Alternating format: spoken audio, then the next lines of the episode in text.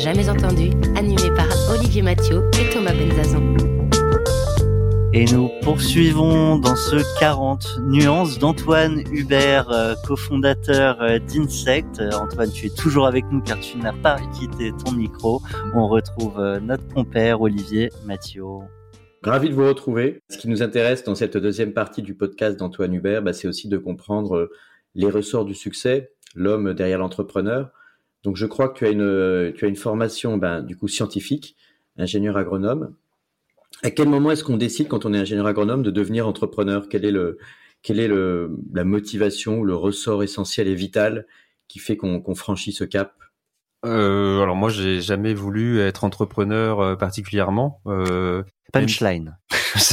voilà, je suis arrivé par là par hasard et par euh, et par entre même non, c'est une succession de finalement de décisions progressives qui m'ont amené à ça.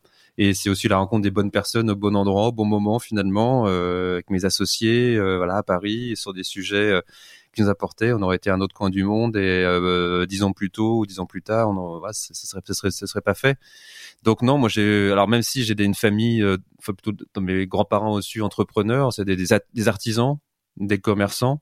Euh, pour certains, donc il y avait peut-être, je, je pense pas qu'il y avait un, un, gène particulier, mais en tout cas, je les avais vus quand j'étais quand j'étais plus jeune, voir mon grand-père qui était imprimeur notamment, euh, euh aller le voir dans ses dans ses bureaux. Donc euh, je voyais lui qui avait son entreprise finalement, mais ça me parlait pas du tout. Après, je voulais trouver ça sympa, mais c'est pas ça qui m'a guidé dans mes études.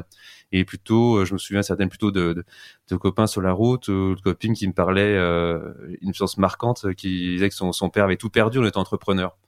Euh, quand j'étais à l'école, euh, c'était à l'école d'agro, et donc ça, ça m'avait plutôt euh, enfin, refroidi, même, même pas me dire que c'était intéressant d'être entrepreneur, c'est beaucoup trop risqué.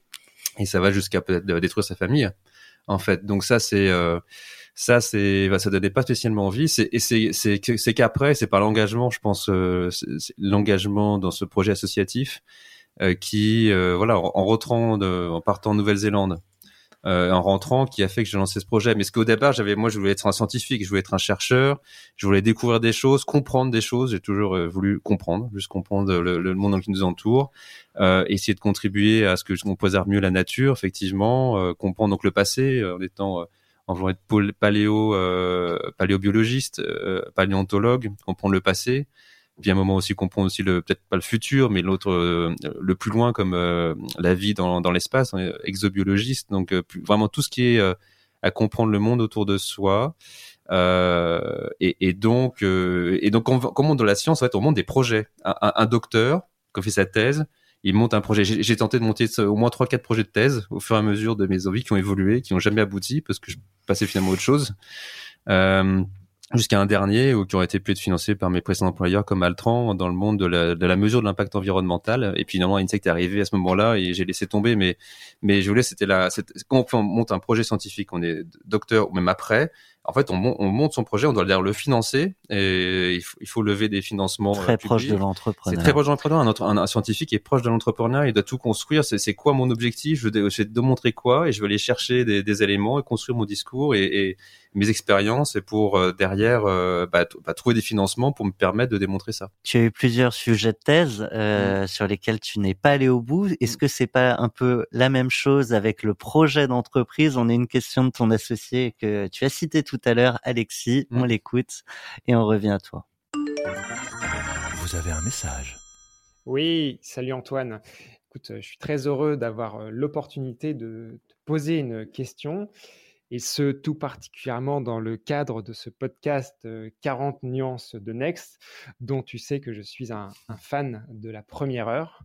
Alors, comme tu l'as peut-être déjà expliqué, comme tu vas l'expliquer aux, auditeurs, on a eu cette idée des insectes au sein d'une association que tu as cofondée. cette association était un lieu de, de réflexion très intense. les idées de produire des insectes, c'est une idée qui pouvait paraître très très saugrenue à l'époque, qui, je l'espère, l'est un petit peu moins aujourd'hui. Mais pour autant, ce que les auditeurs doivent savoir, c'est que ça n'était pas l'idée ou l'idée la plus saugrenue que, que, nous, que nous avions pu avoir. Et aussi pour bah, que les, les, auditeurs puissent être inspirés, comme tu sais si bien le faire, euh, je souhaiterais et je serais très heureux que tu puisses euh, leur parler des méduses et des corbeaux. Voilà. c'est ce que je voulais dire. J'étais sûr que c'était sorti les, les. Les, les, Et- corbeaux. et les morbeaux. Allez. Euh, les corbeaux, c'est ça, c'est plus, c'est c'est toi, c'est toi, Alexis, effectivement, qui a trouvé ces- cette idée d'aller dire, est-ce qu'on pourrait pas utiliser les corbeaux pour recycler les déchets? Le fait qu'ils peuvent tout ramener, et ça nous a fait, ça nous a fait des des, des, des mois tout ça, à se marrer sur cette idée-là. Et puis il y a une semaine, Alexis m'a envoyé une vidéo de, de, de corbeaux qui recyclent des déchets avec euh, des collecteurs. Ils vont dans les décharges, ils vont, ils sont, on leur apprend euh, à les collecter euh, des bouts de métaux, les ramener dans un endroit, et quand ils le mettent dedans dans une poubelle, ils ont, ils ont une graine à bouffer, ils ont de la bouffe, donc ils ils, con- ils sont très intelligents. Ils sont ils disent, là, je conditionnés, retourne, je- ils sont conditionnés, ils reviennent et ils ont, ils ont- un mec a trouvé un moyen Putain, de recycler. génial. Donc il a, on avait cette idée-là, on n'a pas lancé et le, ça, ça fonctionne. Donc c'est assez, c'est assez dingue. Visionnaire déjà à l'époque. Euh, ben voilà, en tout cas, on avait cette idée un peu, un peu saugrenue. L- L'autre, c'est sur les méduses. Là, je suis convaincu aussi. Et là, là, il y a une, il y a une boîte qui a créé quelque chose euh, à partir de, de, de méduses, mais on parle beaucoup de la gélification des océans, c'est-à-dire avec la, les problématiques de réchauffement climatique, de pêche peut-être trop fort dans certaines contrées. ben, on a, on a un appauvrissement des stocks de poissons. Et derrière, qu'est-ce qui vient? Moi, c'est que les méduses, euh, euh, créatures encore plus ancestrales que les poissons dans l'évolution, euh, prennent entre guillemets la place. Et donc les, les, les méduses, on ce que c'est, c'est une sorte de gelée, euh, voilà. Et donc on parle de gélification des océans avec des phénomènes de- de- d'invasion de, méduses qu'on peut voir sur des plages en Europe, en Asie, enfin voilà, et des choses mais qui vont même dans l'art, dans les productions de saumon dans le Nord. Parfois, il y, a eu des bandes de méduses qui sont arrivées, qui ont, qui ont détruit l'ensemble des, élevages de poissons. C'est là qu'ils sont arrivés, ils ont tous les tous les poissons ont été euh, ont été euh, empoisonnés effectivement et n'ont pas survécu. Donc on a on, a euh, une, biodiversité qui, qui, est fondamentale, qui est préhistorique. Et, euh, et on se dit, bah, s'il y a une biodiversité, il a peut-être euh, peut-être un aussi un intérêt pour l'homme, euh, tout en la, tout en respectant cette biodiversité-là et pas la surexploiter. On se dit, pourquoi on ne créerait pas euh, qu'il y a des bateaux de pêche, des bateaux de pêche de pour les collecter les méduses, et en fait quelque chose d'intéressant effectivement pour l'homme, On euh, peut pour à faire la quoi fois avec une réduire méduse? et réduire peut-être leur, leur surpopulation à des endroits. Et en fait, la méduse, bah, il y a la, il y a des, il y a des protéines, on pourrait faire de l'aliment, il y a, il y a pas, c'est beaucoup d'eau, mais on peut toujours extraire des, quelques composés. Et, euh, et dedans, il y a le collagène notamment. Le collagène, c'est très utilisé euh, dans beaucoup d'applications, notamment médicales, mais aussi alimentaires. Euh, il y a des, composés très absorbants. Et donc il y a une start-up qui, c'est israélienne, qui a mis au point euh, une protection hygiénique féminine d'absorption à base de, de méduses. Voilà.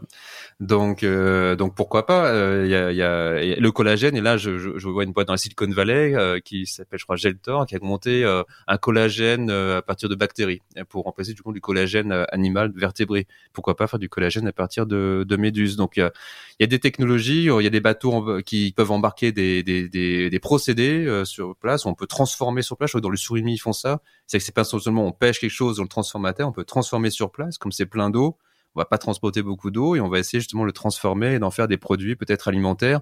On en mange euh, ici à Belleville, dans un restaurant chinois, on peut manger à Paris euh, de la méduse. Donc ça se, ça se fait.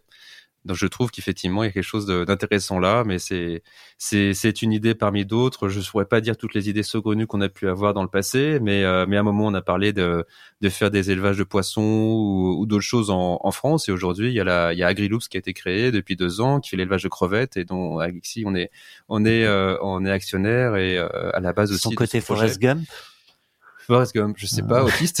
non, euh, je sais pas si je, non, euh, non, non, je sais pas, aucune prétention que C'est tu lancé dans l'élevage de crevettes. c'est vrai, effectivement. Excuse-moi. Oh, non, t'as raison. Et on a pensé au début d'Agriloops à C'était avoir pas ce nom. savoir si tu jouais bien au ping-pong. non, hein, non, c'est- non, non, euh, non, non, pas- aussi, un peu le ping-pong, mais, mais oui, oui, je sais plus comment il s'appelle dans le, dans le, dans le- Booba. Booba, effectivement, et ben on a même pensé à appeler la boîte Booba quelque chose, Booba Farm, oui, tout à fait. Non, non, repenser.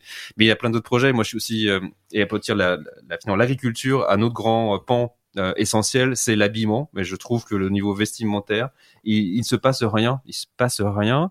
Euh, n'y a pas d'innovation de rupture technologique qui nous permettrait d'arrêter notamment d'utiliser du polyester pétrolier, euh, qui nous permettrait de relocaliser la chaîne de production.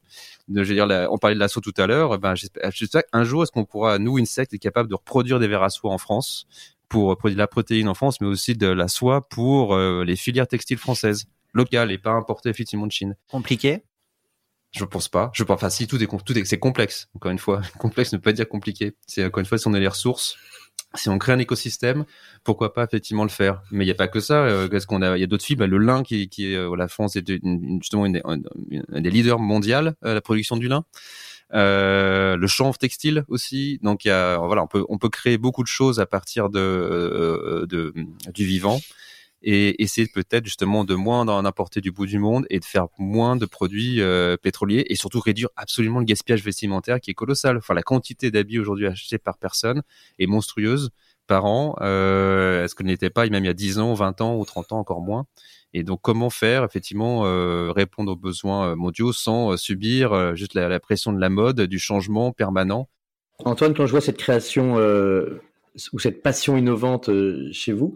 Est-ce que, est-ce que vous favorisez, ou toi en, en, tant que président et avec tes associés, est-ce que vous favorisez aussi les initiatives ou les idées un peu entrepreneuriales à l'intérieur de vos équipes? Est-ce que vous avez déjà peut-être euh, certains collaborateurs qui sont partis créer leur start-up ou est-ce que vous vous encouragez ça? Ça, ça, se, ça se voit parfois hein, dans, les, dans, les, dans les grosses start-up, effectivement, la, la, vocation entrepreneuriale, la vision, la mission qui habite les gens et qui parfois ils ont envie de, de partir avec leur propre projet. Est-ce que, est-ce que vous encouragez ça? Est-ce que ça existe? On a quelques cas effectivement. Ah, au sein d'Insight, c'est très compliqué. On peut pas, euh, on peut pas créer un Google X aujourd'hui, euh, guillemets, de faire des projets de rupture. Alors qu'on a, on a c'est déjà tellement complexe qu'on fait, et il faut qu'on y arrive à délivrer notre projet Amiens et qu'on réussisse international. On va pas complètement se défocaliser. Euh, mon associé euh, Jean-Gabriel, il porte des projets justement impact, il porte tout un département impact là-dessus et on réfléchit à des à des choses en parallèle, enfin vraiment liées à notre chaîne de valeur. Mais on peut pas faire un projet qui n'a entre guillemets rien à voir aujourd'hui. C'est pas dire que demain on va pas beaucoup plus se diversifier. Ça c'est prévu, c'est anticipé, c'est travaillé, mais il faut faire les choses étape par étape. Mais on a eu des cas de, de collègues qui sont partis monter leur boîte. On en est très très heureux. Il y a, il y a, je sais par exemple euh, euh, Florence qui il y a quelques années est passée, euh, je crois un an, un peu moins d'un an chez nous, et qui après elle est montée sa boîte et puis dans l'alimentation et qui après elle va réussir à la, la, la revendue à Phoenix, qui est donc une startup du gaspillage, lutte anti-gaspillage alimentaire, qui aujourd'hui est repartie dans une autre startup chez Glowy. Donc voilà, Mhm. un, exemple, elle est passée par chez nous. Il n'y en a pas 36 non plus, mais quelques, quelques-uns qui ont peut-être eu cette fibre entrepreneuriale on en est ravis. Ouais. Je reviens sur euh, ton, ton passé présent euh, de, de scientifique. Euh, tu as l'air de t'intéresser à beaucoup de sujets. Je serais curieux de savoir quelle est la plus grande découverte euh, que tu aies faite sur euh, le monde, euh, ici sur Terre, dans les sous-sols marins ou peut-être de l'univers, si on regarde un peu plus haut? Est-ce qu'il y a des choses qui t'ont chamboulé? Enfin, le, vivant était est juste tous les jours. c'est incroyable ce que le vivant a créé après des milliards d'années d'évolution pour tout en fait, dans ses formes, dans ses fonctions. Euh, dans ses couleurs, dans tout ce que tu veux, tu retrouves des et les, nouvelles espèces qui sont encore en découverte. C'est qu'on, on j'entendais ce matin sur France Inter, oui, il y a, il y a encore tous les jours, on découvre des nouvelles espèces, c'est vrai, dans les expéditions scientifiques. Donc on ne connaît pas encore le monde dans lequel on vit. On ne connaît pas encore le monde de la, sur Terre, mais encore moins sous, euh, euh dans, dans l'océan. Et on essaie déjà maintenant de comprendre ce monde au-delà de la Terre et dans l'espace. Donc c'est difficile comme question, mais il y a tellement de choses euh, euh, incroyables qui ont été découvertes par des scientifiques euh, depuis des ingénieurs depuis des milliers d'années en fait, hein, ce qui font qu'on a notre compréhension du monde dans lequel on est, qui fait qu'on a la, croissance du savoir est absolument phénoménale ces, ces dernières siècles et ces dernières décennies en particulier. Et le numérique y apporte beaucoup aujourd'hui. Euh, quand on sera capable, je sais pas, stocker de la donnée sur du sur de l'ADN. Euh, voilà, il y a des choses qui, enfin, combiner la, le, le on, comprend le cerveau, voilà ce qu'on voit, ce, ce que c'est faire de Musk sur, sur Neuralink, mais sur l'ADN en France, on a DNA Script, qui, qui, une, qui est une startup absolument incroyable, euh, qui, qui, qui est en pointe justement dans son domaine. Donc on, on, on voit que la France peut créer des, des, des, grands innovateurs et des grands, des grands progrès fondamentaux. Là, on est vraiment dans du, dans du, du très fondamental qui sera appliqué après avec des gens qui vont s'emparer de ces choses-là. Donc je ne pourrais pas dire qu'est-ce qui est le plus euh, enfin des, des, des, des, projets en tout cas qui ont une utilité, euh, qui ont une utilité derrière euh, euh sociale euh, forte. Moi, j'étais beaucoup avec Alexis au début de l'association. On était vachement inspiré par toutes les entreprises bottom of the pyramid, les modèles BOP. C'est comment on crée finalement euh, du, du, un business qui a un impact sur les 1 ou 2 milliards de personnes qui n'ont rien, qui ont que quelques centimes par jour. C'est ce que Danone a tenté de soutenir effectivement aussi, à faire des euh, avec le, le, prix Nobel de la paix Mohamed Younous en Inde des des, des, des yaourts qui qui coûtaient absolument absolument rien. Et ce, ce modèle-là, bottom de pyramide, finalement, pour changer en fait la, la pensée en disant on passe du modèle mécénat fondation un peu condescendante euh, et peu quasiment coloniale euh, des pays du Nord qui vont aider les pays du Sud avec un peu voilà on va construire des écoles on va construire des infrastructures. Mais mais c'est pas pas voir ça comme une opportunité vraiment économique. On considère finalement ces personnes là comme les autres des consommateurs mais avec des revenus extrêmement faibles et leur proposer des produits bons de qualité mais qui sont abordables en changeant la façon dont les produits. Ça c'est hyper inspirant. Euh, c'est euh, c'est une lecture enfin les très longtemps, c'était la, le prix Nobel euh, Kenyan euh, Wangari Maathai qui était qui un bouquin qui m'avait aussi beaucoup marqué justement sur euh, cet engagement entrepreneurial dans la plantation d'arbres, l'agroforesterie en Afrique, au Kenya et, et au-delà, et comment c'est un instrument aussi pour la paix. Et aujourd'hui, je suis très content que mon associé d'ailleurs, il travaille sur ces sujets de l'agroforesterie. C'est comment on pourrait influencer nos producteurs de matières premières, les déchets agricoles, les agriculteurs à changer même leurs pratiques et à, faire de l'agroforesterie euh, euh, en France. Donc, euh, donc non, je pense qu'il y, a tellement de choses inspirantes que c'est ça donne toujours le, le tournis, finalement le de pas enfin de savoir d'où on vient, d'où on voit les questions fondamentales effectivement de l'homme, que le euh, Dawkins hein, finalement dire qu'on est juste le gène égoïste, hein, qu'on est qu'on est euh, qu'on emmène finalement euh, du gène, c'est-à-dire qu'on n'est qu'un transporteur de gènes. Ça, je trouve ça c'est une image assez assez frappante. Ou plus récemment, Yuval Harari qui, disait qu'on a été que nous sommes que les esclaves du blé. C'est que le blé nous a domptés et on fait que rendre service au blé dans sa pour son expansion mondiale parce que c'est on fait on fait que ça, on fait que manger du blé partout, du pain, des pâtes. c'est la c'est la base de notre alimentation. Tu as abordé la question d'où on vient, euh, Antoine, excuse-moi de t'interrompre, et du coup, ça peut nous intéresser, nous, de comprendre aussi d'où tu viens, d'où vient Antoine Hubert. C'est peut-être le moment de lancer la rubrique euh, sur le canap pour bien te, pour bien euh, rentrer dans la dimension un peu plus introspective de, de l'enfant que tu étais, qui est devenu un entrepreneur à succès. Allez, relaxez-vous. Et maintenant, on parle de vous Parce que tu nous as parlé de ton, de ton grand-père imprimeur. Et c'est vrai que c'est intéressant de comprendre aussi pour nous bah, peut-être qui tu étais. Est-ce que tu étais un bon élève à l'école? Euh, Est-ce que tu avais déjà des engagements? Est-ce que tu euh, luttais contre les injustices dans le monde?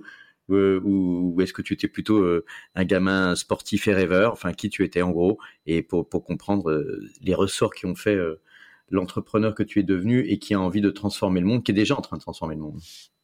Euh, je sais pas si on est en train de le transformer. En fait, à notre échelle, avec nos équipes, peut-être, on est encore très très loin d'avoir l'impact que je rêve d'avoir. Mais euh, euh, non, c'est pas, pas, très intéressant dans le sens une, une enfance assez classique, quoi. Mais euh, voilà, en Savoie, euh, à Aix-les-Bains, même si je, suis né à Paris, mais mes parents sont partis euh, quand j'étais tout petit. j'ai commencé tout mon circuit scolaire là-bas.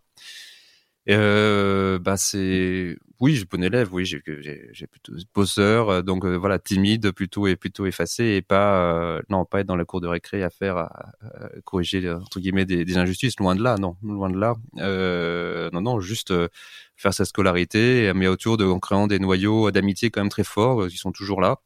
Et mes, mes copains savoyards, euh, voilà, c'est c'est c'est un élément clé de notre de notre vie, euh, voilà, ensemble où euh, avec on a fait de la musique depuis toujours, ce qui était, je pense aussi là moi une, une clé de l'entrepreneuriat, c'est les arts. Euh, c'est fondamental dans le dans le dans l'émancipation et dans l'apprentissage de la vie, du travail en groupe, notamment en collectif pour la création commune d'œuvres. Je pense, enfin notamment aux arts de, de, de groupe, hein, que ce soit la, la musique, le théâtre ou la danse, je pense.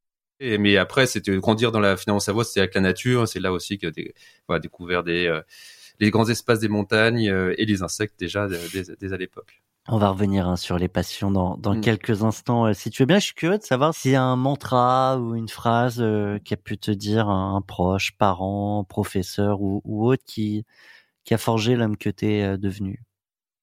Euh, pas, je, je pas le, pas le, sou, pas le souvenir. J'ai eu des, plein de profs qui m'ont marqué, surtout en bio. Enfin, tout de suite, moi, c'est la bio qui m'a passionné. C'est les, c'est les collectionner tous les, toutes les fiches de, d'animaux, de, de, des émissions d'Alain Bougain Dubourg à l'époque donc de la Ligue de protection des oiseaux.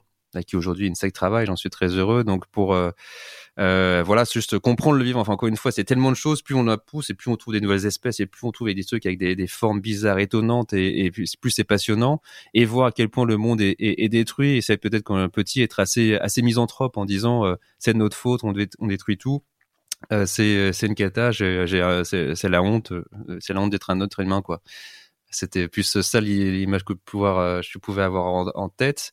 Et c'est en, grandissant, en faisant mes études et notamment en arrivant à l'école d'agronomie qu'on apprend la relation entre l'homme et l'environnement. Comment l'homme façonne, son environnement depuis toujours et, euh, comment c'est une interaction et que l'important c'est aussi bah, le, bien-être, euh, le, le, bonheur humain qui, est important à, viser. Donc c'est pas l'homme contre la nature, c'est l'homme avec la nature c'est l'ensemble qui, compte. Donc ça, c'était effectivement euh, changé avec le changé. donc les, les, professeurs en, en bio, en sciences du vivant, m'ont tous euh, tous apporté la compréhension jusqu'à d'abord la, la, mon prof de terminale, la, géologie. Je pense que c'est la première chose qui était euh, qui m'a vraiment passionné. Enfin, un des éléments qui m'a vraiment passionné, comprendre la Terre finalement, du plus fondamental, comment la Terre s'est créée justement, et après passer plus à la plus à la biologie et jusque jusqu'à l'interface le plus complexe finalement parce que comprendre les cellules c'est très important mais comprendre l'interface entre des, millions d'espèces entre elles dans un dans un bien biotope dans, un dans un écosystème qui est défini par des températures par une élévation par euh, par plein de choses fait que ça c'est et qu'on en comprend qu'un pouillème de, tout ça c'est ça c'est vraiment passionnant. J'ai juste vu peut-être le dernier euh, mon dernier pas vraiment prof c'était mon dernier maître de stage en Nouvelle-Zélande qui, qui finalement euh, un peu un peu en avance euh, est longue. Donc un chinois implanté depuis très longtemps en Nouvelle-Zélande me disait à la fin de mon stage je fais du stage plus euh, six mois aussi de boulot d'ingénieur euh, que j'avais réussi à travailler dans ce centre de recherche qui est très international avec une vingtaine de cultures, à, monter mon projet de recherche et euh, elles le suivent en fait et à, travailler avec plein de gens dans tout le dans tout le dans tout le laboratoire. Il m'a dit, tu as réussi à faire bosser des gens ensemble pour toi, je pense que tu, sauras monter des projets et aligner les gens pour bosser entre eux. Et ça, c'est vrai qu'il m'a dit ça en 2007, avant que je crée l'association, euh, avant que j'ai des velléités entrepreneuriales. Et finalement, j'y ai repensé il y a quelques temps. Euh, je sais pas si j'avais vu juste, mais en tout cas, parce que je sais pas ce qu'on peut dire, ce qu'on a réussi par ici encore à ce stade-là, mais en tout cas réussir à fédérer des gens autour d'une d'une vision et d'une envie, euh, déjà ça c'est effectivement une chose. J'avais rencontré un entrepreneur qui étudiait la permaculture pour en faire un modèle en entreprise. Hmm? La, la, permaculture, c'est quelque chose euh, effectivement incroyable qu'on travaille dans l'association euh, avec Alexis. Euh, c'est mais c'est pas la c'est pas la réponse parfaite. C'est juste euh, l'agriculture.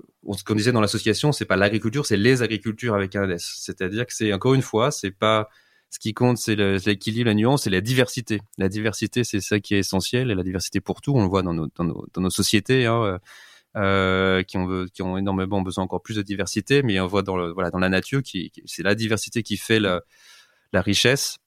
Donc euh, donc oui, je pense que c'est je suis en train de perdre mon fil parce que on parlait de, de permaculture et de comment on pouvait. on peut pas opposer. Enfin, la permaculture n'est pas la solution euh, unique. C'est c'est une nouvelle façon de faire l'agriculture qui est pas dire nouvelle, hein, qui est très ancestrale, qui peut être qui est complémentaire à une grande agriculture de grande culture qui est très exportatrice, euh, avec celle de l'agroforesterie, avec l'agriculture biologique qui est pas forcément un système là. Enfin, il y a, y a plein de pratiques agricoles mais c'est fait plus on en aura, plus elles sont diverses. Il y en a des plus vertueuses que d'autres? Oui, on peut se poser, on peut se dire ça, mais après euh, la révolution verte, la révolution verte qui est en critique aujourd'hui par rapport à ces entrants chimiques et pesticides, elle a nourri le monde.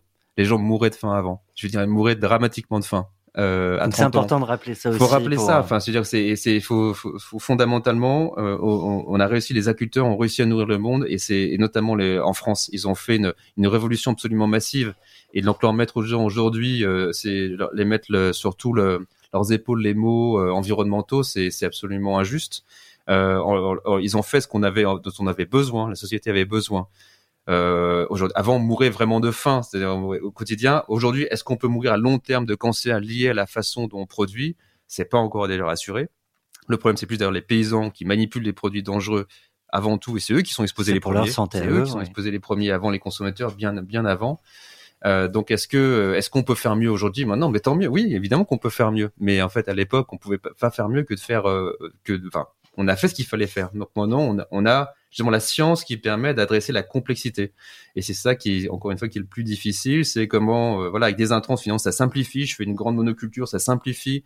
Donc j'arrive à produire des grands volumes et, et, et suivre la demande mondiale. Mais aujourd'hui, il nous faut plus de qualité. C'est comment je remets la complexité. Je remets justement des, des haies tout autour de la parcelle. Je mets des, des, arbres au milieu, donc de l'agroforesterie. Comment je vais avoir des plusieurs, voilà, des, plusieurs cultures en même temps, les récolter. Donc il faut des apports technologiques, des apports scientifiques, comprendre le sol, comprendre le, le vivant global euh, pour faire. Ça s'appelle euh, l'agriculture écologiquement intensif. Je crois que c'est Michel Griffon, un grand scientifique de, de, de l'INRA, qui est un patron de l'INRA, qui, qui avait pensé à ça. Euh, et je pense que c'est voilà, c'est ça, c'est pas intensifié par des moyens issus du pétrole et donc issus du passé et issus qui amènent des problèmes de réchauffement climatique et issus du finalement d'un stock de toute façon qui sera fini à, à, intensifier la compréhension, ce que peuvent apporter le, ce que peut apporter le vivant qu'on voit et qu'on ne voit pas euh, dans le sol, dans l'eau, euh, les oiseaux, les insectes, etc. Alors moi, je vois pas Olivier, mais je suis sûr qu'il a une question. Oui, ben, je, je, trouve que déjà, on est, on est beaucoup dans l'inspiration euh, et la, la multi-inspiration avec, euh, avec Antoine. Donc, ce que je vous propose à tous les deux, c'est d'envoyer notre petit jingle sur cette rubrique que j'adore, qui est S'inspirer, respirer. S'inspirer. Respirer. C'est s'inspirer. Voilà, parce que moi, je, euh, suis assez frappé par, euh, par dans tout ce que raconte euh, Antoine, par toutes les sources que tu cites, et donc on, sent que tu, lis beaucoup, que tu, alors peut-être que tu écoutes des podcasts, ça serait super, mais peut-être que tu regardes aussi des, vidéos sur YouTube ou des documentaires.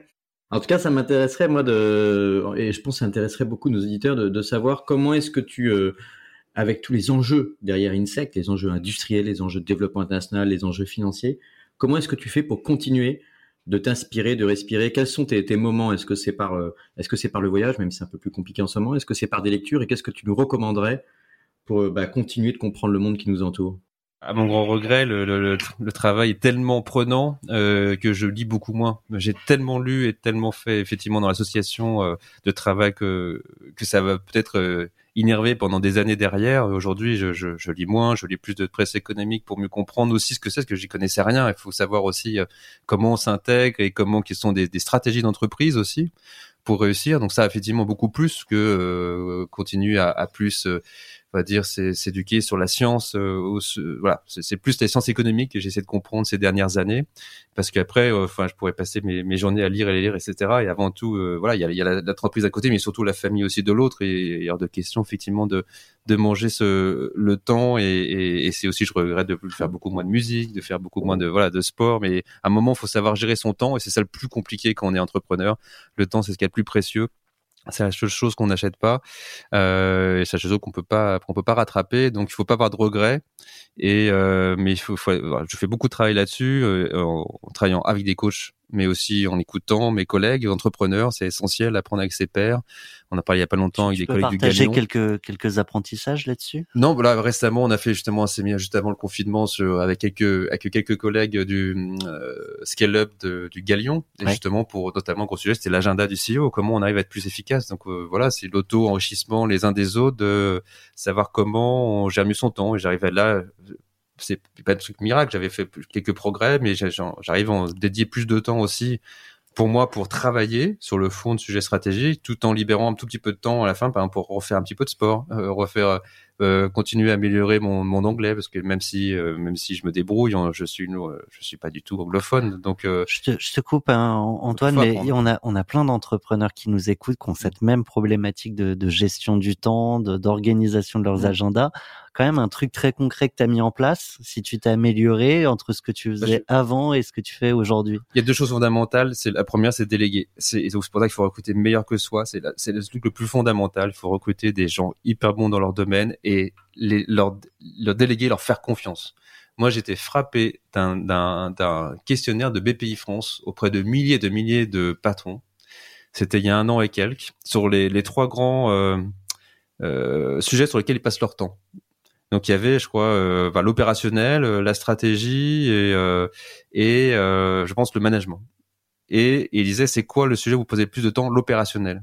Non, c'est plutôt le, le, lequel est le celui où vous voudrez passer beaucoup moins de temps. Et tout le monde disait unanimement l'opérationnel. Je passe trop de temps. Et donc PP d'après demandait mais pourquoi vous passez autant de temps euh, là-dessus? Il disait parce que je fais pas confiance, parce que j'arrive pas à déléguer. Et voilà, ça c'était dans tout type de boîtes, depuis des boîtes familiales où peut-être les patrons euh, qui ont occupé la boîte de leurs parents, leurs grands-parents, en fait ils cèdent pas aux salariés, ils cèdent pas leurs équipes, ils, ils aiment pas lever du capitaux non plus et se diluer, etc. Mais aussi euh, même dans des dans des startups ou dans des grands groupes, il y a ce problème de, de la confiance. Et je pense que voilà, on est on n'est jamais parfait, on a tous des égaux, et on a envie de qu'on ait patron d'être de contrôler, mais en fait, il faut lâcher prise, quoi. Et surtout finalement quand on est un entrepreneur jeune, c'est une évidence qu'on sait pas. C'est une évidence qu'on sait pas qu'il y a des gens qui savent mieux que vous. Par contre, il y a des choses, mais mais tous mes collègues du comité exécutif, ils savent très bien qu'il y a des choses que je fais, que je sais, ou je j'ai l'intuition et la, et la vision et le fait de connecter tous les éléments à l'intérieur de la boîte et avec l'extérieur de la boîte qui fait que j'apporte quelque chose que lui n'apporte pas. Donc on est complémentaires. Mais sans eux, je pourrais pas libérer du temps. Et c'est que les, premières années d'Insect étaient bien plus dures euh, qu'aujourd'hui, même si les, les, années de levée de fonds sont compliquées, sont difficiles, surtout quand on a des enfants qui arrivent en même temps, c'est très très compliqué euh, pour soi, pour sa femme, pour, ses, pour sa famille, et c'est des moments difficiles. Euh, euh et mais derrière, euh, voilà, c'est si, si on délègue Aujourd'hui, je suis dans un équilibre qui est bien meilleur parce que j'ai, on a, et puis on a structuré la boîte beaucoup mieux en mode projet. On est, moi, je suis au bon endroit a priori au bon moment. Et je, moi, je traque toujours le fait est-ce que je suis encore au bon endroit au bon moment? Est-ce que je dois pas laisser la place euh, Les sujets, j'ai plus de sujets quasiment personnels, j'en ai quasiment plus. Peut-être encore un, un, petit quoi, mais c'est c'est vraiment du du management de mes équipes de mon comité exécutif, euh, des projets associés les plus critiques. Et après, c'est beaucoup de sujets stratégiques. Voilà, en ce moment, il y en a, on a plusieurs des sujets euh, passionnants, passionnants, vraiment euh, de, de, de, de, stratégie de développement. Pour des grosses annonces en janvier-février dont on ne peut pas parler. Pas, pas, que peut-être dans le oui, pas pas qu'en janvier février. Je pense que de 21, il y aura beaucoup de choses qui vont se passer euh, pour nous, tant mieux. Euh, mais euh, mais voilà, non, je pensais ça. Puis après, c'est des petits trucs de gagner son. Enfin, moi là, j'organise vraiment mon temps sur différentes thématiques. Le galion, vous avez identifié par le temps à qui tu passes ton temps et sur quel sujet. Et j'ai classé mon agenda comme ça, avec des codes couleurs. Et j'arrive à faire mon analyse de temps tous les mois que je vais pouvoir m'en transmettre à mes à mes mon comité exécutif pour montrer voilà sur quoi je passe mon temps. C'est quoi mon même priorité du mois. Donc avoir un agenda explicite. Euh, et, euh, et d'ailleurs, je réserve mon vendredi après-midi sans aucun rendez-vous. C'est marqué en gros. Euh, donc, on a une assistante, c'est clé aussi dans la gestion de son temps, hein, qui est pour notre comité exécutif, qui euh, voilà, qui sait que le vendredi après-midi, j'ai pas de rendez-vous, sauf éventuellement des rendez-vous de coaching. Sauf au dernier moment, si j'ai envie de prendre des rendez-vous en plus, mais ça me laisse le temps de travailler notamment sur les sujets stratégiques qui sont extrêmement nombreux aujourd'hui. Il faut, il faut que je respire un peu. Après ça, je fais du vélo et je fais un peu moins en ce moment, mais je venais tous les lundis matins à pied au bureau et c'est une heure et quart euh, le long de la Seine et c'est ça permet de prendre du temps aussi et de prendre du recul. Et tu as évoqué également tes enfants. Je me permets de rebondir là-dessus sans, sans rentrer dans, dans des, considérations évidemment privées et intimes. Je ne sais pas quel, quels âges ils ont, tu pourras nous le dire, mais combien de temps tu leur consacres et est-ce qu'à un moment donné, tu rêves que eux soient entrepreneurs? Est-ce que tu as des rêves pour eux ou est-ce que comment est-ce que tu leur ménages la liberté Est-ce que tu peux leur apporter? Qu'est-ce que tu vas leur, leur laisser de cette aventure insecte, euh, en dehors peut-être des questions patrimoniales, hein, tout simplement, mais aussi qu'est-ce que tu as envie de leur laisser comme, euh, comme héritage d'une certaine manière euh, et, et, comme vision? Je contre l'héritage déjà. Non, c'est fondamental. Enfin, s'ils ont envie d'être entrepreneurs, et etc. Et, enfin, fera en sorte qu'ils aient jamais besoin. Effectivement, ils sont dans une, sont dans une situation de besoin mais il faut qu'ils se développent par eux-mêmes. C'est par eux-mêmes qu'ils se développeront. Ah, ils sont tout petits. Hein. Le premier, euh, il va avoir 5 ans. Le deuxième, il a 2 ans demain. Donc, euh, donc on n'est pas. Ce qui compte, c'est qu'ils soient, qu'ils me voient. C'est la première chose. Aujourd'hui, c'est passer du temps ensemble. C'est passer euh, les amener à l'école le matin. Donc, c'est ma femme qui les récupère. Enfin, on a une, aide aussi, hein, et nous qui nous aide le soir après l'école. Et puis. Donc on pourrait faire toujours plus. Moi, je, oui, je suis jamais satisfait du temps que je passe avec mes enfants, avec ma femme. J'aimerais bien faire plus.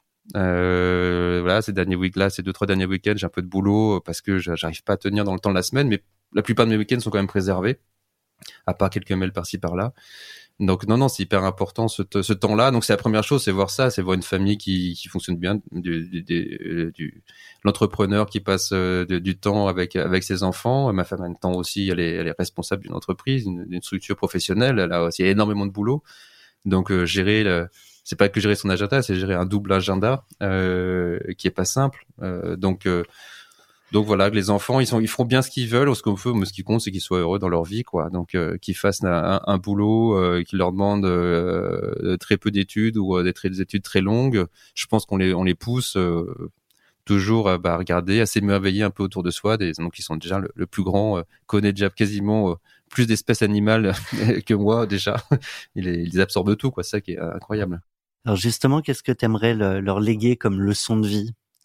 Il y a, de, je crois que ceux qui font les TEDx ont dit si vous deviez mourir demain, vous avez 10 minutes pour partager euh, quelque chose d'essentiel euh, au grand public. Qu'est-ce que tu partages à, à tes enfants et peut-être plus largement sur euh, sur la vie et ce que tu en as compris? Euh, faire des choses qui, qui te plaisent et euh, et, et, et, et peut-être enfin quelque chose qui te sont utiles pour les autres. Je pense. Je pense que c'est ça, in fine, c'est qu'on on se sent euh, finalement euh, satisfait, si on a l'impression d'être utile pour les autres, que qu'il soit, que ce soit pour sa pour sa famille, ses proches ou pour euh, ou, pour plus généralement. Donc parfois il y en a qui, je me disais avant, s'il faut vraiment faire, il faudra faire des gros sacrifices personnels pour pour être utile à d'autres? Chose qu'il faut il faut pas encore une fois être en contradiction, il faut arriver à à, à, faire pour soi et ses proches et, et essayer d'aider, euh, enfin de contribuer à quelque chose euh, de positif pour les autres, sachant qu'on peut se tromper, on peut penser, euh, comme disait, on parlait tout à l'heure de la, la, la, nuance de la critique scientifique, on peut, faut aussi reconnaître peut-être qu'on peut se tromper et euh, être engagé dans un sujet, puis se révéler quelques années après n'être pas le bon sujet, donc c'est pas facile aussi. Pour être utile, il y a une secte, entre autres, et pour faire ce qui te plaît, bah, il y a des passions, et on a une question d'un de tes amis qu'on écoute. Vous avez un message. Coucou Antoine, c'est Xavier. Alors j'ai une petite question pour toi. Est-ce que tu pourrais partager avec nous une de tes passions? Une de tes passions, alors pas ta passion pour Mylène Farmer, une autre de tes passions euh, qui t'a sans doute d'ailleurs conduit à ton métier actuel. Non, effectivement, merci Xavier, euh, qui est Xavier qui est Duporter, un entrepreneur très grand de- entrepreneur aussi. Euh, hyper engagé pour l'écosystème avec euh, Hello Tomorrow notamment. Et on a des super discussions très souvent ensemble. Euh, il y a tout un réseau de, de copains dans la dans la dans la biotech, la medtech. Et, euh, et on voit qu'il y a plein de boîtes françaises qui créent des sujets justement de fond importants. Donc euh, non, farmer, ce que c'est farm, c'est élevage, c'est euh, ferme, c'est juste le jeu de mots. On n'a aucune passion pour Mylène Farmer du tout. C'est pas le genre de musique euh, que justement j'ai pu pratiquer dans le passé. Non, euh, les passions, bah, justement deux. Je pense in- les insectes. Oui, c'est ce ce qui m'a toujours, enfin dans le vivant, c'est une chose qui m'a le plus émerveillé. Dans les montagnes savoyardes, aller chasser des papillons les, euh, les, les, les attraper avec ma mère, finalement les garder, les mettre en, mettre en valeur dans des jolies euh, planches euh, que j'ai encore chez moi. Euh, je pense qu'au bout de quelques années, quand j'ai grandi, je me suis rendu compte que les attraper, finalement, c'était les tuer. Donc, c'était peut-être pas très si vertueux que ça. Et donc, je me suis mis plus à la photo. Et je, je, je suis passionné par la photo et la photo micro, euh, de prendre un tout petit. C'est mettre en manière de les figer. Voilà, une autre manière de les figer, un peu plus sympa, voilà, et un peu plus responsable. Euh, mais même si c'est, euh, ça peut, ça peut, euh, comment dire, être un peu euh, fatigant pour ceux qui sont avec moi, parce que pour, il faut rester à l'affût, ça peut rester pour longtemps, pour prendre l'insecte qui ne bouge pas. Donc, premièrement, ma, ma femme qui est extrêmement patiente dans les voyages qu'on peut faire pour euh, attends, encore cinq minutes, il faut que j'arrive à m'approcher de cet insecte pour le prendre en photo de près. Il y a moins de papillons quand même qu'avant. Il y a moins de papillons qu'avant, c'est vrai. Enfin, moi, je, pense que dans les, on, euh, tout le monde parle sur les par- sur les essuie-glaces, sur les pare-brises, on, on écrase moins de de- de- d'insectes qu'on descend dans les vacances dans le sud. Non, c'est effectivement, c'est un, un vrai sujet. On parle d'apocalypse des insectes. Euh, voilà, c'est ça, ça amène à la, disparition plus forte d'oiseaux. Donc oui, on voit bien que les pratiques, euh, la, la pollution industrielle euh, des villes et agricole, elle a un impact effectivement fondamental aussi sur les sur les insectes. Donc il y a besoin de sensibiliser. Je pense que le GESPAC Insect aussi a son en son rôle de sensibilis- sensibilisation sur l'importance des insectes et le rôle clé qu'ils ont dans, dans, dans l'écosystème, dans le, dans le vivant au sens large. Ils sont la base de la chaîne alimentaire, ils font tous les services fondamentaux de pollinisation, de recyclage des déchets organiques dans le sol. Et sans eux, on va, euh, enfin sans eux, on irait nulle part. Et ils sont bien plus anciens que les dinosaures. Hein. C'est, c'est 300 millions d'années, je crois, les insectes. Hein. C'est pas, c'est pas d'hier. Donc c'est le fruit d'évolutions extrêmement pointues pendant très longtemps qui font qu'ils sont là, extrêmement adaptés, mais ils sont pas adaptés à des changements peut-être aussi rapides et brutaux. Donc non non c'est euh, je pense que c'est voilà une passion pour euh, passion pour ça. Puis le deuxième c'est vraiment la musique. Moi je veux dire c'est les c'est c'est je disais tout à l'heure les arts. Je crois que c'est c'est quelque chose d'essentiel pour l'épanouissement d'un individu. Ça devrait être encore plus euh, euh, enseigné à l'école. Et c'est une façon de, de vivre ensemble d'apprendre ensemble et justement de créer du groupe moi j'ai eu la chance de, de, de jouer dans plein de groupes de musique différents des styles extrêmement variés et d'innover dans certains euh, donc euh, en mélangeant euh, euh, du, du métal du hard rock avec de l'accordéon ça a été un des groupes avec qui on a le plus joué pendant très longtemps qu'on peut retrouver sur euh, Spotify, non, Deezer, ça existait etc. même pas non Spotify Deezer à l'époque. Ça n'existait pas. On était sur des plateformes. C'était quoi les toutes premières plateformes euh, euh, MySpace, je pense Ouais. qu'il doit avoir un truc sur MySpace. Ça s'appelle? ouais. Elle s'appelle Stelfish. Stelfish. voilà, tout ça, poisson pourri, exactement. Donc c'est déjà une histoire de poisson. euh, et non, non, c'était, on savait pas comment trouver un nom. Je trouve qu'on l'a pris quasiment au hasard dans le dans le dans le dictionnaire. Euh, on n'était pas très inspiré à l'époque, mais avec Beatles, c'était déjà pris. Beat- ouais, peut-être. les Beatles, c'était déjà pris. Euh, et finalement, ces quatre, alors, ces quatre copains, on est toujours hyper, on est, on est toujours très proches. On est trois sur quatre à entrepreneurs. Trois sur quatre à, entrepre- à être entrepreneur. Euh, voilà, le, le dernier, on, est, on espère qu'il le sera. Moi, je stresse qu'il le serait, mais c'est un batteur, donc euh, il manque plus de temps. Tu, tu jouais quoi, toi? Moi, la basse. Et la basse, euh, j'ai toujours la basse, euh, et euh, même si j'ai fait depuis de- un peu de la percute, de la clarinette, et justement, là, t'es intéressé. En fait, je regrette surtout pas avoir plus de temps à prendre plus d'instruments.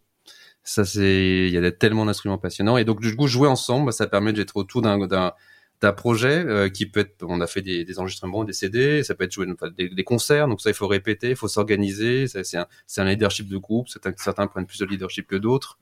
Et, euh, et puis surtout qu'on compose, qu'on crée des, des chansons ensemble, ben, en fait on crée une sorte de, un produit qui va trouver son public ou pas.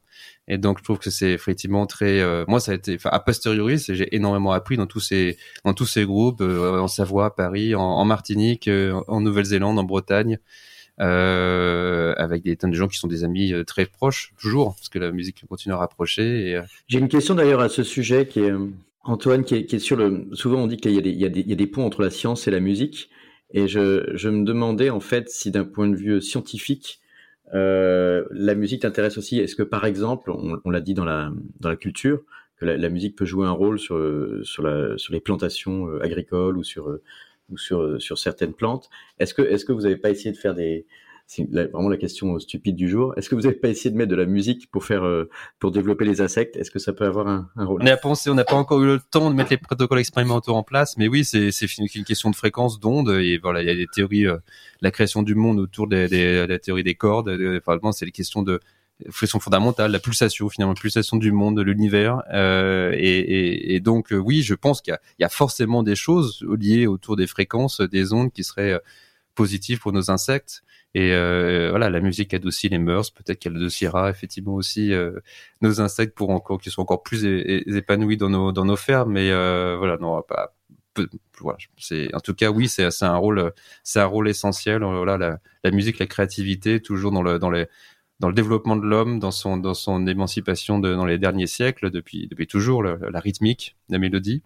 Et, euh, et je pense vraiment qu'encore une fois, c'est une école de l'entrepreneuriat. Et, j'ai- et, et si j'avais le, le temps, euh, pousser par créer euh, des écoles de musique, des écoles pour aussi lier entrepreneuriat et musique d'une certaine Mm. façon, apprendre à apprendre à vivre ensemble aussi encore un peu plus euh, dans un dans un monde de plus en plus divisé.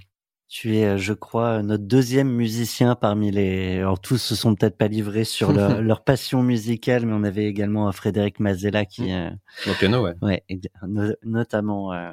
Euh, Olivier, c'est le moment de la claque, si ça te va. Oui, en effet, on a, on a cette petite rubrique, Antoine, qu'on te, te réserve parce qu'il faut savoir que quand on t'écoute parler, et c'est souvent le cas des entrepreneurs, on voit tous les aspects positifs, le succès. Euh, et donc, euh, parfois, c'est même intimidant pour les auditeurs de se demander, mais est-ce, est-ce qu'il a connu que des succès? Euh, Et moi, j'ai toujours trouvé aussi, en tant qu'entrepreneur, que c'est intéressant de reconnaître ses échecs. Tu as dit d'ailleurs qu'il fallait se tromper. Je- j'ai entendu ça dans, ton, dans tes explications tout à l'heure. Donc, on va te lancer le petit jingle La Claque et tu vas pouvoir réfléchir et partager avec nos auditeurs un moment euh, peut-être d'apprentissage à travers un, un échec que tu aurais pu connaître. Waouh Même pas mal. pas mal. Un échec. On en, en fait, on passe son temps à, à se tromper euh, dans une start-up, dans n'importe quel, dans un peu toujours, mais c'est ce qui compte, c'est qu'il y a plus de réussite que de que d'échecs au quotidien et qu'on essaie de pas faire deux fois la même, la même- deux fois la même erreur. Donc, euh, et il faut pas que en plus ce soit une erreur qui soit absolument fondamentale, qui remet tout en tout en cause, comme euh, mettre un produit sur le marché, j'en sais rien, qui, qui est dangereux et que du coup euh, des gens se blessent avec ou en sont malades, etc. Là, ça serait ça serait une erreur fondamentale. Euh, non, on a fait plein d'erreurs je, je sais pas, dans le, dans le, dans certains choix. De, de, euh, on, ne, savait pas forcément tout aussi au début, mais on était très accompagnés. On a raté des financements au début, ça a été compliqué du coup. Euh, au départ, euh, c'était le, le- le démarrage de l'entreprise n'était pas simple, euh, mais euh, ce qui est le plus dur finalement, encore une fois, c'est l'humain. C'est, enfin, faut reconnaître qu'on se trompe. euh, on peut se tromper quand on recrute des gens. Euh, parce que c'est pas la bonne personne et qu'il y a rien de personnel. Mais euh, mais parfois aussi on se rencontre euh, tard et ça, ça, peut avoir des effets. Euh, des, pas très bons effets effectivement dans la dynamique d'un groupe. Donc ça c'est pas simple. on peut regretter effectivement certaines d'avoir écouté certaines personnes et ne pas avoir reçu aussi, peut-être plus tôt, plus courageusement, euh, leur dire qu'il était temps effectivement qu'ils s'en aillent. Euh, voilà, ça c'est. C'est des premiers dilemmes, ça, quand on quand on débute hein. sa vie d'entrepreneur. Bah, on ne sait pas faire ça du tout. Enfin, qu'on n'est surtout pas été, on n'a pas été un, manager entre guillemets, un gestionnaire dans le passé, euh, d'apprendre ces choses-là. Et ben le fait déjà qu'on le soit on a toujours été quatre au début, et puis qu'on ait d'autres euh, patrons qui nous ont rejoints, directeurs, ça nous a aidé euh, aussi. Mais d'être à quatre et se, retrouver, se dire est-ce qu'on ne, est-ce qu'on se trompe pas effectivement? Je pense que c'est ouais, c'est souvent dans l'humain. Enfin, on a fait plein d'erreurs techniques, on a fait plein d'erreurs scientifiques, euh, on a eu des, on a plein eu des moments des fausses, des, espoirs euh, déçus rapidement, de, de prouesses, puis non, on n'était pas du tout. Donc, donc non, je pense que le les je sais pas, par contre des difficultés, oui. Je pense que le, moi, le plus dur, ça a été, je le dis tout à l'heure, les la gestion familiale et les, financements au même moment que la naissance de mes deux enfants, ça a été euh, extrêmement dur pour moi, pour ma femme aussi, et je, enfin, c'est pas des, c'est pas des moments qu'on a envie de revoir, de, revivre, même si c'était une fine, c'était, enfin, ces moments hyper joyeux de la naissance, mais et, hyper tendus de, closing, de signature, etc. En, parallèle, de négociations, qui in fine sont positifs. On a juste pas envie qu'ils se superposent en fait, parce que du coup, c'est pas, c'est pas l'un ou l'autre donc euh, à côté de ça, même si j'ai passé du temps, et c'est aussi pour ça qu'on a on a poussé, euh, euh, et, enfin j'ai poussé tout de suite, et mes collègues m'ont suivi pour la création d'un congé paternité, pour pour prendre du temps justement que les pères passent du temps avec leurs enfants, et ça c'est une absurdité que j'ai pu réaliser en me rendant compte à la naissance de mon premier que j'allais devoir rester que 11 jours chez moi avant de retourner au boulot. Vous êtes plusieurs entrepreneurs hein, du, du Next 40, mais pas que, avoir ah bah milité pour, et tout. Et nous, a aujourd'hui, c'est 10 semaines qu'on paye hein, de hmm. congé paternité, 10 semaines à 100%. C'est avec le père à la même durée de congé que la mère euh, pendant 10 semaines, 100% payé par l'entreprise. Aujourd'hui, il y a 4 semaines maintenant payées par l'État, donc tant mieux, ça va dans le bon sens, mais on continue à payer 10 semaines.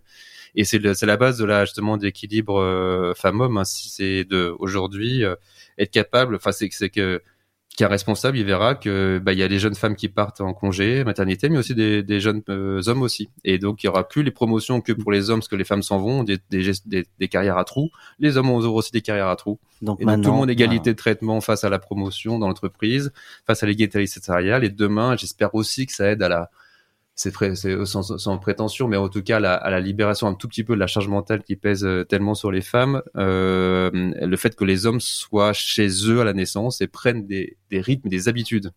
Voilà, en, passant du temps avec leurs enfants et en n'étant pas que c'est pas que la femme qui va tout gérer dans, les achats, dans la gestion de la maison, etc. D'être présent au début, je pense, j'espère que ça contribue justement à mettre des nouveaux repères, des nouvelles bases, qui fait qu'il y a aussi un meilleur équilibre de relations femme-homme à la maison. Mais bon, c'est peut-être très extrêmement optimiste et, prétentieux de penser ça, mais j'espère que ça y contribue. C'était euh, la carte blanche euh, d'Antoine Hubert d'Insect. Euh, et du coup, une transition parfaite, hein, Olivier, sur notre, dernier, notre dernière rubrique, la rubrique Sista. Mm. Oui, on donne, on aime bien donner Antoine la parole aussi, ou en tout cas un coup de projecteur sur les entrepreneurs, les entrepreneurs au féminin, parce qu'on voit que dans Next40, on a, on a assez peu de femmes. On a eu Julia Bijawi de Frisch Team, et finalement, il y en a assez peu qui, euh, qui sont arrivés encore à ce niveau de succès de, qui fait, qui fait le, le, bah, les 40, les 40 startups les plus grosses de l'écosystème de la French Tech française. Donc, euh, on va te demander de citer et de, de, mettre en avant une, une entrepreneur, un projet, et on pourra euh, ensuite bah, te demander pourquoi, et surtout aller lui poser une question en ton nom, qui sera ensuite un podcast à part entière. Merci, c'est c'est que c'est important. On a, on a on est beaucoup trop masculin encore et euh, il y a il y a des il y a des quand même des beaux exemples dans la dans la dans la tech. On voit de Lucie Bach dans Too Good To Go, dans le gaspillage à contre le gaspillage On a déjà eu d'ailleurs en Sista, ouais, j'imagine. Ouais. Euh, Sandra Ray, effectivement. Donc ouais, il y a quelques entrepreneuses emblématiques, mais en fait elles sont beaucoup trop euh, peu nombreuses et donc euh, moi je pense à une, copine qui s'est qui s'est lancée depuis quelques années dans l'agriculture justement locale enfin l'alimentation locale euh, Charlotte euh, Trossa à Avignon qui qui récupère des des, des fruits légumes un peu abîmés des écarts de production pour contribuer à la réduction du gaspillage alimentaire et pour en faire des produits bio euh, pour justement des, des soupes, des, des produits de conserverie, etc. Et voilà, c'est local, c'est c'est bio, c'est durable et c'est voilà, c'est génial. Elle fait des très bons produits, très bons. Et c'est vrai que c'est, mais c'est pas facile, effectivement, en plus dans une, entreprise qui n'est pas une entreprise vue comme technologique, du coup, pour euh, notamment des solutions, du financement, euh, la, la, croissance et d'être, ne pas, euh, ne pas être trop absorbé par son travail, parce qu'il y a une usine à faire tourner, il y a des, des équipes, etc. Donc, on le voit à plein de sujets que, que je vois aussi au quotidien. Euh, donc voilà, moi je trouve que c'est génial. Il faut acheter ces produits. On les trouve dans des magasins bio en France. Local en bocal. Local en bocal, tout à fait, oui. Si tu avais une question euh, qu'on lui posera en ton nom avec notre associé Solène Etienne. Ah, il pas réfléchi. Ah, euh, une question. Euh...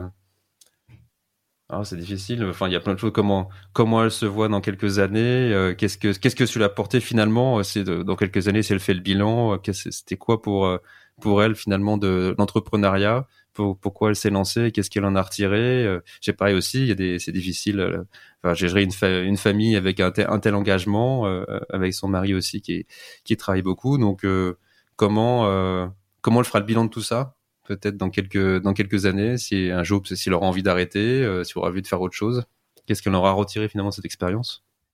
Eh bien, cette question, euh, on va mm. lui poser euh, dans, dans, un podcast qui lui sera dédié. Avant, on, on avait euh, la, la, chance de les avoir, on les intégrait dans, dans le mm. podcast de, de, nos invités, mais mm. finalement, leur donner que six minutes de parole pour tous ces beaux projets. On n'était pas encore assez satisfait de, de nous et, notre manière de mettre plus de femmes en lumière à travers 40 nuances de Next. Donc, on va lui donner la parole. on est ravi de te l'avoir donné à toi, Antoine. C'est un plaisir d'échanger à tes côtés. Merci, je, je m'associe euh, bah, au remerciement de, de Thomas. J'ai trouvé ça passionnant. J'ai appris plein de choses sur un, sur un secteur où, euh, en général, on parle beaucoup uniquement de, de numérique. Et là, on a parlé d'industrie et d'alimentation. Donc, on s'est projeté dans, dans un monde euh, futur, peut-être un peu plus, un peu plus ouvert et, et, très différent et un peu en disruption avec nos habitudes de 40 millions de Next. Si je peux dire un dernier mot, si je pense que c'est si pour tous les, jeunes qui veulent monter des boîtes. Il y a tellement de sujets, tellement euh, importants euh, pour résoudre les grands problèmes, contribuer à résoudre ces problèmes-là. S'ils peuvent se consacrer à ça, comment mieux manger, comment mieux se nourrir, comment mieux se déplacer, tout en faisant, en faisant, en ayant moins d'impact, plutôt que se jeter sur des, des, le développement d'applications euh, euh, qui peuvent être sympas à court terme, on ne sait pas ce que ça va, enfin très vite abandonné par un consommateur versatile. Euh, pensez à ça, enfin et, voilà, comment être utile et comment créer, comment créer de l'impact. C'est, je pense, euh, on a besoin de vous. Eh bien, nous, on a besoin de partager des messages comme le tien. Un grand merci euh, à toi, Antoine, encore une fois, et salut à ton associé. D'ailleurs, il nous entend. Mm. Donc, euh, bonjour à toi, Alexis. Tous tes associés, d'ailleurs. Merci à tous. Merci. 40 nuances de Next. Le Next 40, comme vous ne l'avez jamais entendu, animé par Olivier Mathieu et Thomas Benzazan.